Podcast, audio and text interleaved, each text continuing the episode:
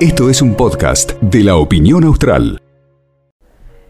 Hace pocos días, aquí en la ciudad de Río Gallegos, un ex profesor de un colegio de la localidad de aquí de Río Gallegos fue condenado a tres años y medio de prisión efectiva por haber acosado sexualmente a una alumna que por aquel entonces tenía apenas 12 años.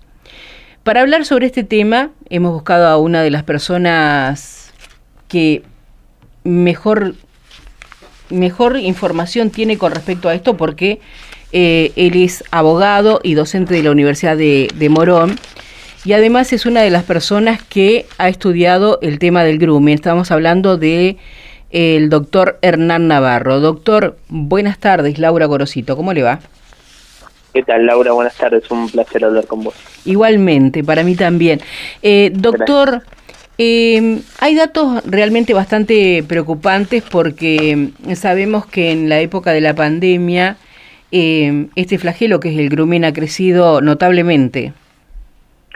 Sí, nosotros lo, lo señalábamos eh, en el inicio de, la pandemia producto de un fenómeno, que es el, fenómeno de la hiperconectividad, cómo se conjugaba este fenómeno en la vida de los niños niñas y adolescentes al entenderlo eh, en, en, su aumento de la de la hipervulnerabilidad, es decir, un chico o una chica hiperconectada es una persona hipervulnerable.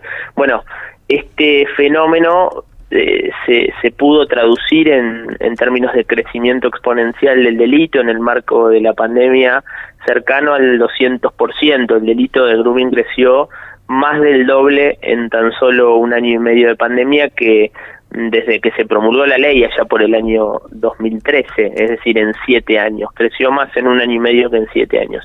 Estas son las consecuencias eh, graves, drásticas que, que ha dejado la pandemia también en, en ese saldo de, de la vía digital de, de la ciudadanía y, y particularmente viene a, cambiar el, paradigma de, la normativa también, dado que las leyes a través de la llegada de la pandemia o a raíz de la llegada de la pandemia han quedado obsoletas en materia digital. Las leyes, en, eh, la normativa en materia digital ha quedado obsoleta producto de, la llegada de la pandemia. Mm. Eh, ahora, llevándolo a esto más allá de los números que son realmente números muy fuertes para, para tenerlo en cuenta por, por el crecimiento que ha tenido y eso nos habla de, de la vulnerabilidad de los chicos. ¿Qué debe tener en cuenta un familiar, los padres de, de una criatura que está sufriendo eh, grooming? Bueno, en primer, en primer lugar, eh, no, no, digamos, no debemos subestimar o relativizar el impacto de, de este delito. Eh, tal es así que nuestra organización, Grooming Argentina, lo define como el delito de mayor gravedad de este siglo en materia digital por su impacto. Hablamos de un proceso eh, de tiempo en el cual una víctima, mm, yo hablo de un secuestro, algo similar como, eh, lo, puedo definir como un secuestro emocional, ¿no? Porque durante un determinado proceso de tiempo, que puede ser muy cortito, puede ser muy extenso, por eso si pensamos en el tiempo muy cortito, el, grooming podría, podría, podría ser el delito que, que se conjuga con mayor velocidad en el mundo, en, en segundos, en minutos, se este, podría configurar y, y extenso porque eh, eh, em, tenemos eh, muestras de, de, casos que, que, hemos recibido a lo largo de estos años donde las víctimas han padecido este este este acoso durante cinco años, por ejemplo, recuerdo un, un, caso de los más graves que tuvimos en la provincia de Mendoza. Em, hablamos de, de, la nueva modalidad del abuso sexual hacia los niños, niñas y adolescentes, sin un abuso sexual, sin contacto físico. Este, este es eh, el cambio de paradigma en esa esfera del abuso y es importante que em, eh, podamos eh, primero reconocer que este flagelo, bueno, su impacto y después reconocernos como, como ciudadanos y ciudadanas digitales. Aún, aún seguimos pensando casi de manera eh, analógica en, no, no, solamente en la Argentina, sino lo, venimos viendo en distintos países de la región, en, Latinoamérica. Eh, no seguimos hablando todavía del término de lo virtual, eh, un término que se acuñó en la pandemia y que nada tiene que ver con la realidad, porque algo virtual es algo de existencia aparente, cuando eh, lo que sucede en Internet causa y genera un impacto y un efecto que es real en la vida de las personas, que no es virtual. Eh, parecería ser que minimizamos eh, o tenemos un concepto de, Internet en el cual se atenúa cualquier tipo de impacto de violencia, por eso el mundo adulto tiene una visión sesgada, por eso el mundo adulto tiene una visión Em, un tanto inocua de, de la situación y, tenemos que en primer lugar revertir ese eh, esa línea de pensamiento. Fundamentalmente eh, lo vemos con los ejemplos, cuando los chicos comienzan a tener redes sociales, en promedio en la Argentina somos el país eh, que de manera más prematura un niño o una niña tiene su primer teléfono propio, según los, los estudios que recabamos el año pasado, en noviembre del 2022, y que pudimos presentar, nos arrojó que a los nueve años de edad un niño tiene su, su primer teléfono propio, por eso... eh, hablo de la, de la emancipación digital, ¿no? Cómo, cómo los niños se emancipan digitalmente en términos de responsabilidad de sus padres a la, a la corta edad o a la prematura edad de los nueve años. Bueno, em, eh, son muchas las aristas, por eso para mí siempre es muy difícil en el marco de una, de una nota periodística mm, o radial eh, o televisiva eh, dar una respuesta contundente porque mm, hablamos de una cosmovisión, o sea, son, son el abordaje es multifactorial, eh, son muchos los factores que inciden alrededor de, este fenómeno, pero trato de hacer foco fundamentalmente en el cambio de paradigma, en el cambio de época y, y, un poco mostrando eh, que los, los niños, eh, niñas y adolescentes están solos en Internet eh, sin, sin ningún adulto responsable y ahí es ahí donde queremos mostrar a las familias en la Argentina eh, que también eh, la, pandemia en ese punto nos dejó una reflexión al, al, señalar que estar al lado de no significa estar con, o sea, yo estoy al lado de mi hijo en mi casa, pero no estoy con mi hijo eh, eh en, en, el, en, en materia digital. Por eso decimos que cuando un chico ingresa a su habitación y cierra la puerta de su habitación, en realidad está en un boliche o está en un, en un estadio de fútbol, no sé, pensemos la, la analogía Sí, además... E-, esto este, me parece importante. Doctor, a mí eh, yo asociaba esto, ¿no? Que como es por internet y no hay contacto físico, parece que no fuera un, un delito. Y en realidad las secuelas son exactamente las mismas. Son las mismas. Absolutamente, absolutamente. La criatura se siente culpable como si, si se contactara con un abusador que se encuentra, piensa que es culpa de él el haber enviado quizás una foto o algo donde este eh, violador serial a través de las redes sociales eh, ha logrado convencerlo de que lo haga, lo ha manipulado. Y, y es exactamente el mismo sistema, nada más que no hay contacto físico. Exactamente, el daño, eh, el, impacto, o sea, el daño emocional, el, el, impacto es es el es el mismo. Hablamos de de, mm, un, por eso por eso hablamos de un abuso sexual sin contacto físico y esto esto es lo que debemos comprender para madurar como sociedad hoy al reconocernos como como ciudadanos y ciudadanas digitales. Por eso en, en esa sintonía mm, vemos que los chicos y este, este, este, es un mensaje también para reflexionar mm, un chico no se abre una cuenta en una red social eh, a los 10 años. En todo caso un chico asume asume su identidad digital en una red social a los 10 años, que, que varía o dista muchísimo de, de, esta primera línea de pensamiento al, al, señalar que, bueno, mi hijo tiene una cuenta en Instagram. No, mi hijo asumió su identidad digital en Instagram, la, la misma que lo va a acompañar durante toda su vida. Cómo la protege, cómo la cuida, cómo, qué, qué, qué, cuidado hace de sus datos personales, cómo construye su reputación digital, eh, sobre todo teniendo en cuenta que a partir de la mayoría de edad, por poner una sola lista o un solo ejemplo, las empresas eh, hoy analizan las fuentes abiertas, o sea, analizan las redes sociales, en los perfiles de los candidatos en redes sociales y está demostrado que más del 70% de las empresas han descartado la posibilidad de sumar algún candidato justamente por lo que se desprende de, su identidad digital, o sea, estamos en un estamos en un momento donde parecería ser que no hemos aprendido nada de, de, la pandemia, de lo que se conjugó en la pandemia, hablo en materia digital, por supuesto.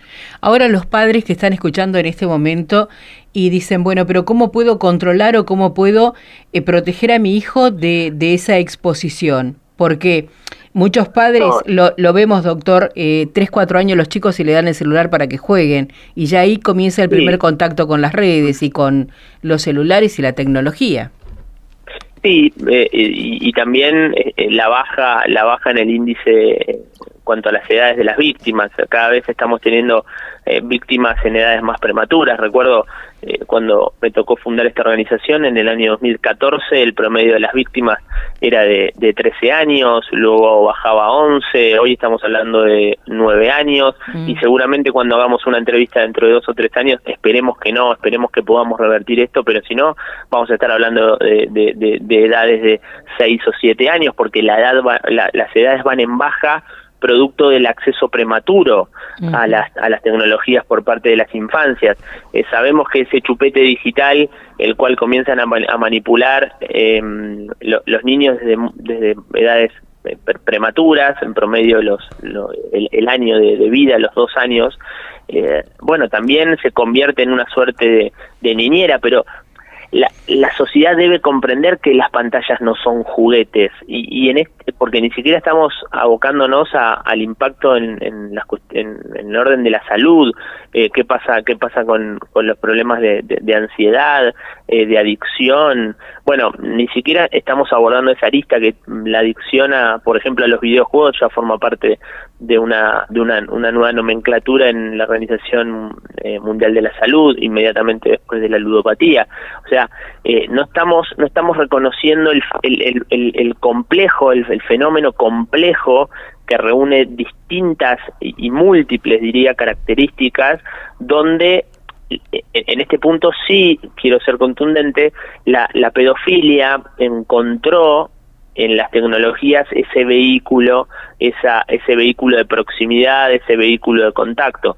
Tal vez el, el, perfil que antes merodeaba una escuela, merodeaba una plaza, hoy es un club, hoy, ese, hoy es ese perfil que desde, desde su casa, con un dispositivo y falseando la identidad, puede acceder a la vida de cualquier niño, niña o adolescente en el mundo, porque también hay que decirlo, es un delito eh, súper complejo, superador de las estructuras, porque una víctima puede residir en, Río Gallegos, pero el autor puede estar en París. Entonces, eh, eh, eh ¿cómo, en esta esfera eh, desaparecen, desaparecen las...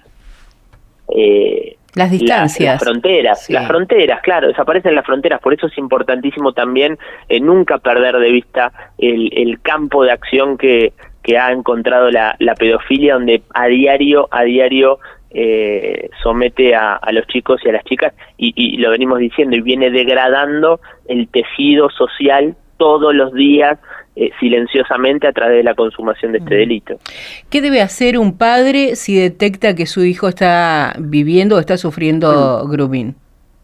Bueno, en primer lugar, no hacerse pasar por la víctima, algo que estamos viendo cada vez con mayor em, frecuencia, un padre que con las pocas migajas de, elementos probatorios que deja una víctima por, por, estas cuestiones que, bien señalabas, eh, el miedo, el pudor, la estigmatización, el que dirán, eh, etcétera, eh, con, esas pocas migajas de, prueba que pueden recolectar, hoy el, el, padre promedio intenta como una suerte de, convertirse en un fiscal y ver de dónde es la persona, perdiendo de vista que hablamos de un delito como, como, como bien eh, relacionaba en este punto transnacional. En ese punto, eh, más allá de que desde el punto de vista mm, del proceso judicial o del punto de vista jurídico, es el abogado defensor de ese, de ese pedófilo el que podría alegar que hay una persona adulta hablando con otra persona adulta, no habría delito. Claro. Si ese padre toma la procesión, eh, la, la posesión en ese proceso, ¿no? Entonces, eh, a partir de ahí es importante no hacerse pasar por las víctimas, por supuesto, em, copiar, eh, hacer captura de pantalla, de, pantallas de, las conversaciones, copiar las URLs de los perfiles, no eliminar al contacto que ejerce ese tipo de violencia, no bloquearlo, contacto cero con ese delincuente sexual y por supuesto rápidamente realizar la denuncia ante los órganos competentes. Bueno, Grooming Argentina tiene también su aplicación GAP, que es gratuita eh, para los dos sistemas operativos, que le permite a una familia, a una víctima directa o indirecta, presionar un botón rápidamente la deriva a la línea de WhatsApp de nuestra organización las 24 horas y automáticamente activamos un protocolo nacional con junto a la Policía Federal Argentina. eh, la última pregunta, me, quedaría hablando muchísimo tiempo, pero eh, ¿por qué Hernán Navarro eh, funda Grumen Argentina? Hernán Navarro funda Grumen Argentina porque mm, yo en mi adolescencia eh, trabajé en, cibercafé, fui, fui un, usuario gamer fuerte eh, y, me hice muchos amigos de, otras ciudades y entendí el entramado de, eh, fue una profecía autocumplida, me imaginé que una persona eh, adulta podría contactar a un niño bajo cualquier ardido o engaño y podría abusarlo y en la Argentina no existían ni, ni, ni, organizaciones ni políticas públicas que eh, de manera integral puedan eh, asistir, ayudar a una víctima, a una familia. Y ahí dije, bueno, tengo que hacer algo con esto, eso me estaba recibiendo de abogado. Y conformamos Grooming Argentina y hoy, sin ponerme colorado, lo digo, nos hemos convertido en la, única organización global en luchar contra este delito. De hecho, en el mes de mayo vamos a estar en, Colombia lanzando Grooming Latam, eh, una, un proyecto de Grooming Argentina que hoy conforma junto a 10 organizaciones perdón, 12 organizaciones de 10 países de Latinoamérica. Estoy ahora en 15 días viajando a la, a la Unión Europea, donde vamos a traer a la Argentina un, un, hecho histórico, un hito importantísimo, que es la primera línea de reporte de material CESAM, que es lo conocemos como pornografía infantil, mal llamada pornografía infantil, porque los, los niños y las niñas no son actores o actrices porno, sino que son víctimas de abusos sexuales.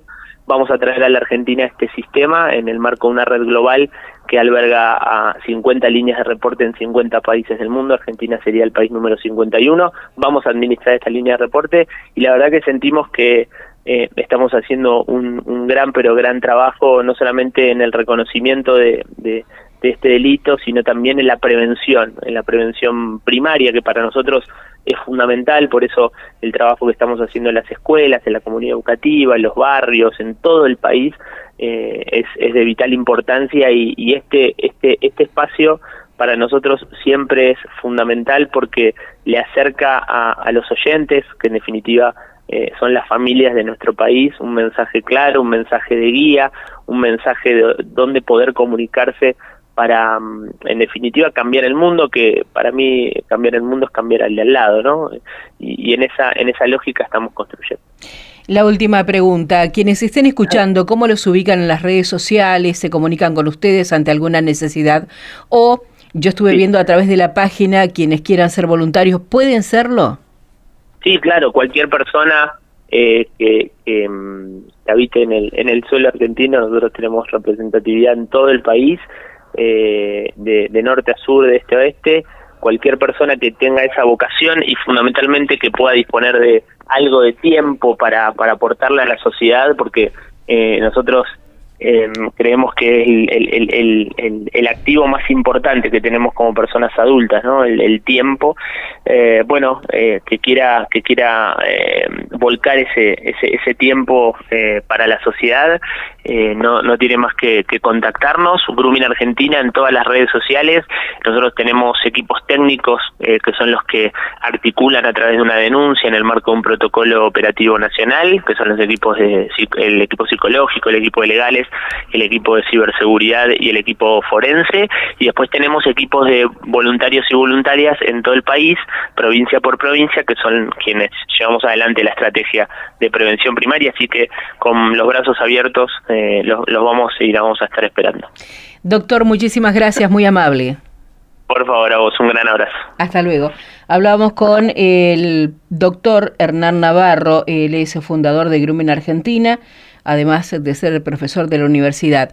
Si sabes de algún niño o niña en estado de riesgo, ayúdalo. Llama al 102, es una línea gratuita de asistencia y recepción de denuncia.